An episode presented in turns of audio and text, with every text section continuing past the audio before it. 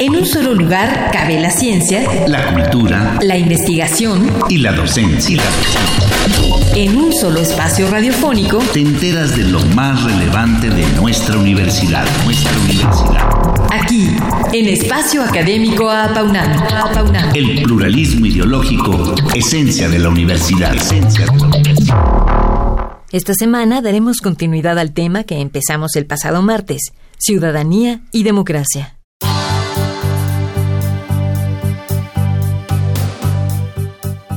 Recibimos hoy al doctor en ciencia política Sergio Arturo Bárcena Juárez, miembro del SNI nivel 1 y profesor en el TEC de Monterrey desde 2012. Sus intereses de investigación giran en torno a procesos políticos, comunicación política e instituciones parlamentarias. Cuenta también con más de 20 publicaciones, ha participado en diversos congresos nacionales e internacionales, imparte cuatro materias relacionadas con su campo de estudio y entre otras distinciones obtuvo la beca Global Challenges Research del Ministerio de Economía de Irlanda del Norte en 2017. Hoy vamos a retomar el tema de ciudadanía y democracia. En el programa anterior estábamos comentando sobre la importancia que tiene la información eh, para nosotros ciudadanos, pero además que esa información asequible, sencilla de utilizar, que nos lleve a, despertarnos esa cosquilla por saber qué es lo que están haciendo nuestros representantes eh, a nivel político. Pues eh, gracias por volver a participar en nuestro programa, doctor Sergio Arturo Bárcena Juárez. Yo le preguntaría, ¿en qué consiste su línea de investigación relacionada a las instituciones políticas y la democracia? De lo que trata el, em, la línea sobre instituciones políticas y democracia es ver cómo funciona el gobierno en su relación con los ciudadanos para garantizar que las decisiones que toman los gobernantes sean las más acordes con las demandas de los ciudadanos. Entonces, una institución que funcione de manera correcta, las instituciones son reglas y, prácticas, no son necesariamente organismos. Entonces, las reglas y prácticas que hay en torno a la toma de decisiones, mientras más sensibles hagan a los representantes de, los, de sus representados, puede decirse que son más democráticas. Entonces, eh, se distinguen las instituciones democráticas de las prácticas autoritarias, en tanto que cuando hay democracia, los representantes son sensibles y receptivos. Y cuando cuando hay autoritarismo, la idea es que eh, los, los, representantes permanecen alejados de esa, del sentir popular, digámoslo de alguna manera. ¿Qué es el marketing político dentro de este campo y por qué es importante? Pues mire, el marketing político son eh, todos los esfuerzos que hacen, sobre todo las élites políticas, por convencernos y persuadirnos a los ciudadanos de que las opciones políticas que ellos están presentando son las mejores. Eh, no es nada más comunicar. La idea del marketing político es que se comunica para persuadir. Hay un fin detrás. Y el fin detrás es, pues finalmente, que votemos por ellos, que les demos apoyo. Eh, hay un, se divide la mercadotecnia política en electoral y no electoral. La mercadotecnia electoral, pues es la que conocemos como las campañas y, y todos los esfuerzos que se hacen antes de una elección. Y la mercadotecnia política de gobierno, que consiste en garantizar o, incentivar a que los ciudadanos conozcamos qué es lo que se está haciendo bien en los gobiernos. Entonces, el objetivo de uno es persuadirnos a votar por determinada opción y el objetivo de otra es persuadirnos de que el gobierno está siendo eficiente y además está siendo sensible a nuestra demanda eh, colectiva. ¿Y cuáles son los campos de acción del marketing político y en cuál ha puesto especial atención, doctor?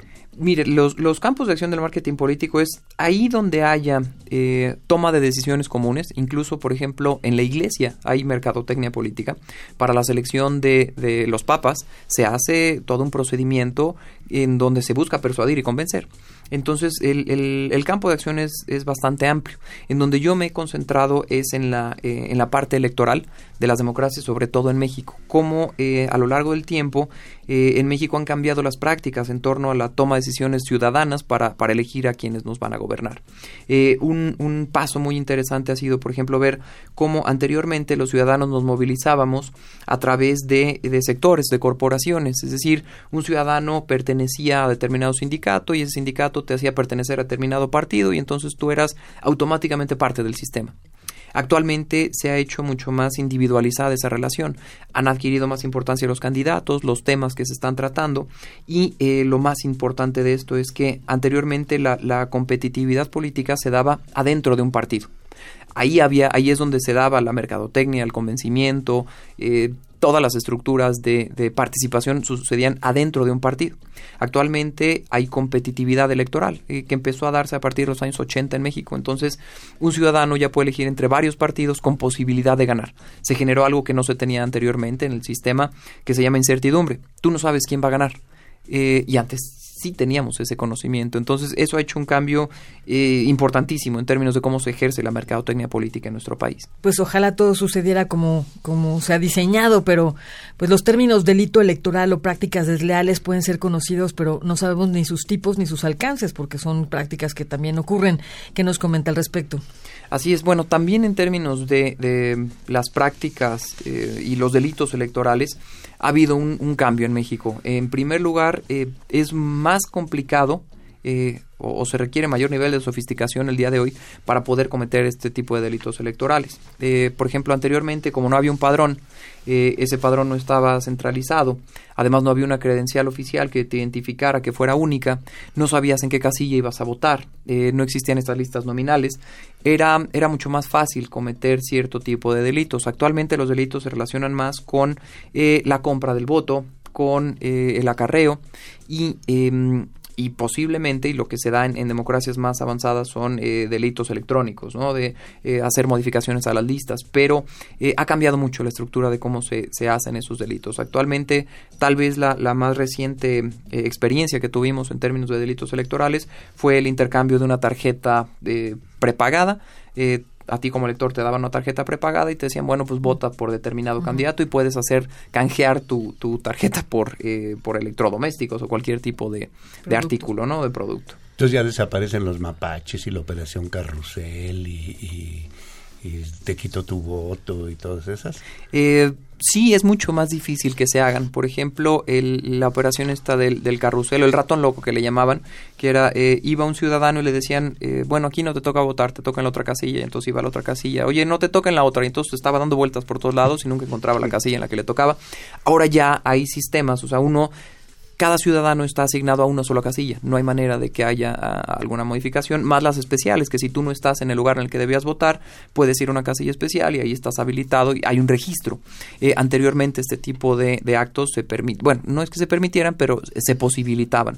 Eh, otra, eh, otra forma que consistía, se le llamaba el taco, entonces donde un, un ciudadano doblaba más de una boleta y entonces introducía tres votos o cuatro o cinco por un mismo partido, un mismo candidato, eh, ya está eso controlado, porque la cantidad de boletas que se otorgan a cada casilla depende de la cantidad de ciudadanos que se esperen eh, a votar, ¿no?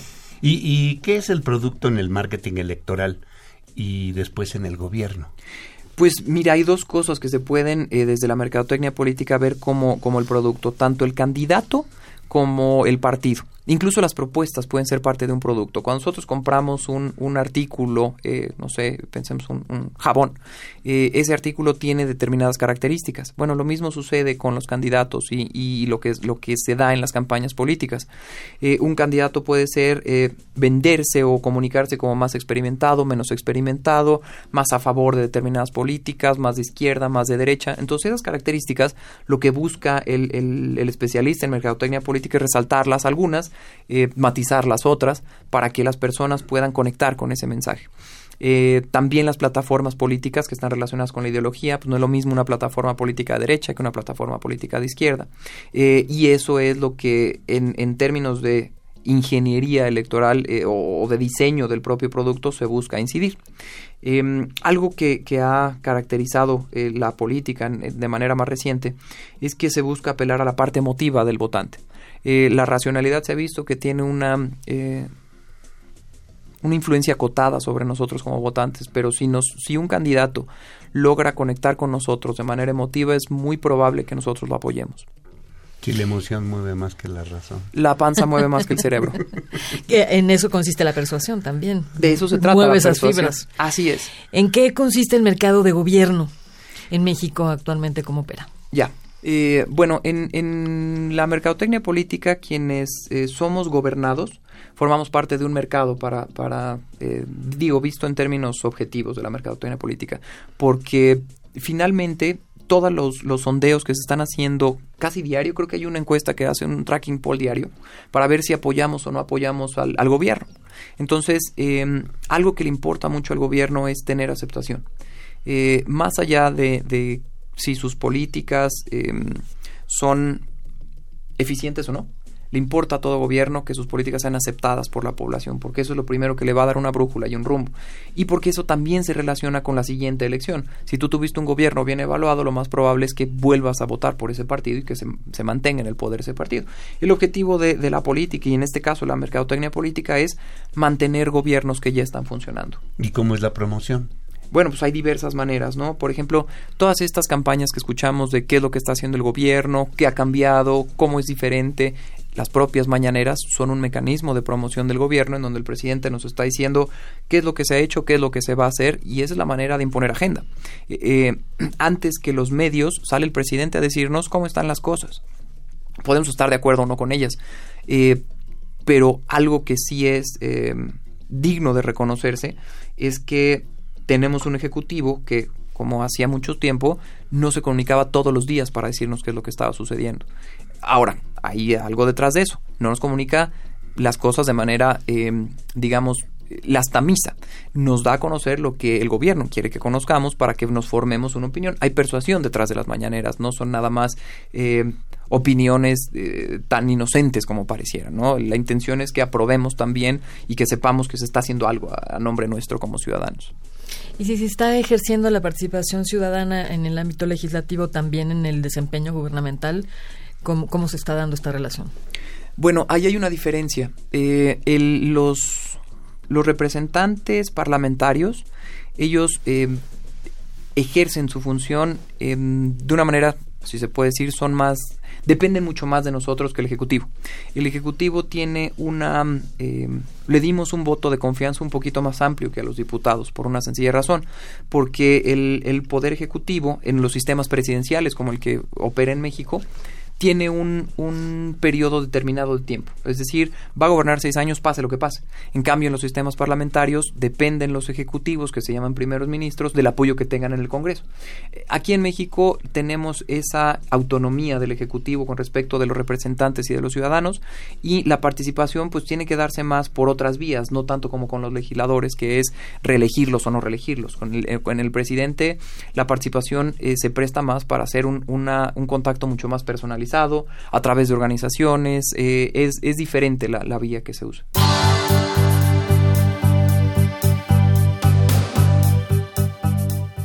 como reflexión yo creo que eh, cabe comentar la complejidad que tiene el, mercado electoral mexicano. Es un, es un mercado electoral demasiado heterogéneo. Por un lado tienes em, ciudadanos con niveles económicos en donde tienen satisfechas ciertas necesidades, pero por otro lado tienes eh, una enorme población con carencias, incluso materiales, niveles eh, primarios de pobreza. Entonces, hablarle a los ciudadanos no es tan sencillo porque no es lo mismo lo que exige un tipo de ciudadano con determinadas características sociodemográficas que otro. Entonces ese es el principal desafío para hacer una correcta comunicación política. Bien, pues eh, no queremos despedirnos sin antes agradecer al doctor Sergio Arturo Bárcena Juárez por sus aportaciones a la investigación del campo de la ciudadanía y la democracia. Ha sido un gusto tenerlo en este espacio. Muchas gracias. El gusto ha sido mío, Ernesto y Sabrina. Muchas gracias a ustedes.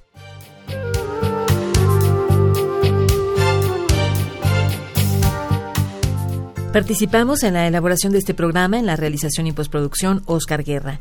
El guion de quienes habla, Sabrina Gómez Madrid, y en la operación técnica, Ricardo Pacheco. Coordinación de la serie, licenciado Francisco Guerrero Langarica. Sabrina Gómez Madrid y un servidor Ernesto Medina agradecemos su atención y los invitamos a participar en este espacio a través de nuestro correo electrónico tome nota minúsculas a apaunam.gmail.com. Los esperamos el próximo martes en punto de las 10 a.m en Radio UNAM, Experiencia Sonora. En un solo lugar cabe la ciencia, la cultura, la investigación y la docencia. En un solo espacio radiofónico te enteras de lo más relevante de nuestra universidad, nuestra universidad. Aquí, en Espacio Académico APAUNAM. El pluralismo ideológico, esencia de la universidad. Esencia de la universidad.